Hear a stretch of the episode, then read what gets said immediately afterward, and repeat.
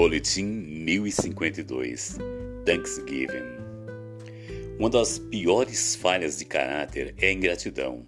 É como o câncer da alma. No Antigo Testamento, Deus ensinou seu povo a estabelecer memoriais para que nunca se esquecessem das conquistas e vitórias que o Senhor tinha lhes dado. O maior memorial do Novo Testamento é a celebração da ceia do Senhor que nos faz lembrar e refletir no sacrifício salvífico do nosso Senhor Jesus Cristo todos os meses. Por outro lado, a ausência da gratidão faz a própria pessoa sentir-se rejeitada e entrar num vale profundo de vitimização, tendo a certeza de que todo mundo deve alguma coisa a ela, e desenvolve então um espírito de autocomiseração e não consegue enxergar que é por causa da ingratidão. Ninguém está isento de dores, perdas, problemas e dificuldades, gerando lágrimas e aperto no coração. A vida não é indolor.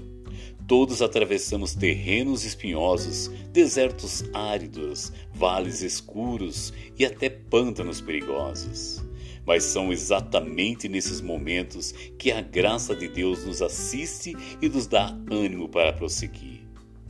O dia de Thanksgiving foi um dia reservado para a gratidão a Deus, com orações, almoços, celebrações familiares e festas, cumprindo a sugestão do apóstolo Paulo: em tudo dai graças. 1 Tessalonicenses 5:18. Vale recordar aqui o Tratado sobre Gratidão de Tomás de Aquino. Tomás de Aquino, um importante teólogo, filósofo e sacerdote dominicano do século XIII, um italiano que utilizava a filosofia greco-latina para compreender a revelação da palavra de Deus. Esse tratado que nos deixou escrito tem três níveis de gratidão: um nível superficial, um nível intermediário e um nível mais profundo.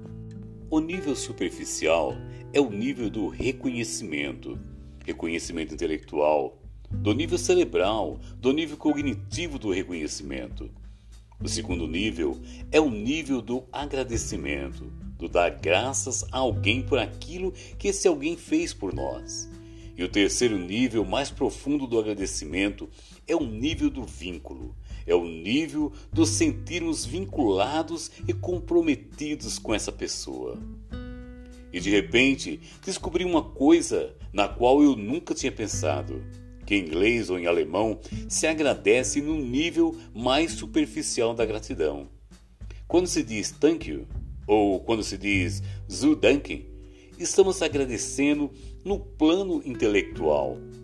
Na maior parte das outras línguas europeias, quando se agradece, agradece-se no nível intermediário da gratidão.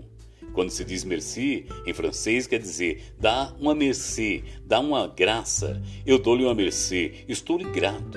Dou-lhe uma mercê por aquilo que me trouxe, por aquilo que me deu. Ou graças em espanhol, ou grazie em italiano. Dou-lhe uma graça por aquilo que me deu, e é nesse sentido que eu agradeço. É nesse sentido que eu lhe estou muito grato. Só em português que eu saiba é que se agradece com o terceiro nível, o nível mais profundo do tratado de gratidão. Nós dizemos obrigado. E obrigado quer dizer isso mesmo. Fico-vos obrigado perante vós. Fico vinculado perante vós. Fico comprometido a um diálogo. Me sinto na obrigação de agradecer. É esse diálogo, enfim, que eu quero. É nesse preciso sentido que eu lhes digo: muito obrigado. Totalmente comprometido e focado contigo. A própria ciência já confirmou que a gratidão faz bem à alma e faz bem ao corpo, pois o hábito de reconhecer diariamente parar cinco minutos que seja para agradecer traz cura, regeneração, estratégias e conforto. Precisamos aprender a agradecer, reconhecer cada detalhe, não somente a Deus, mas também ao próximo. Tornarmos pessoas gratas, porque além de termos saúde, vamos viver melhor e cairmos mais na graça do povo também. A cada dia, temos visto mais e mais pessoas desenvolvendo doenças psicossomáticas por mágoa, ressentimento, ódio, falta de perdão, e tudo isso tem a raiz na ingratidão. Pessoas ingratas criam uma expectativa muito grande em relação ao próximo, e quando não atingem essa expectativa, se magoam.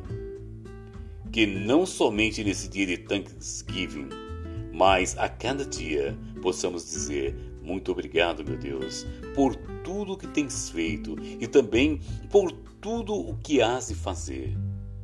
Aproveite esse dia para estabelecer esse legado em sua família e ensinar aos seus entes queridos a importância de ações de graças.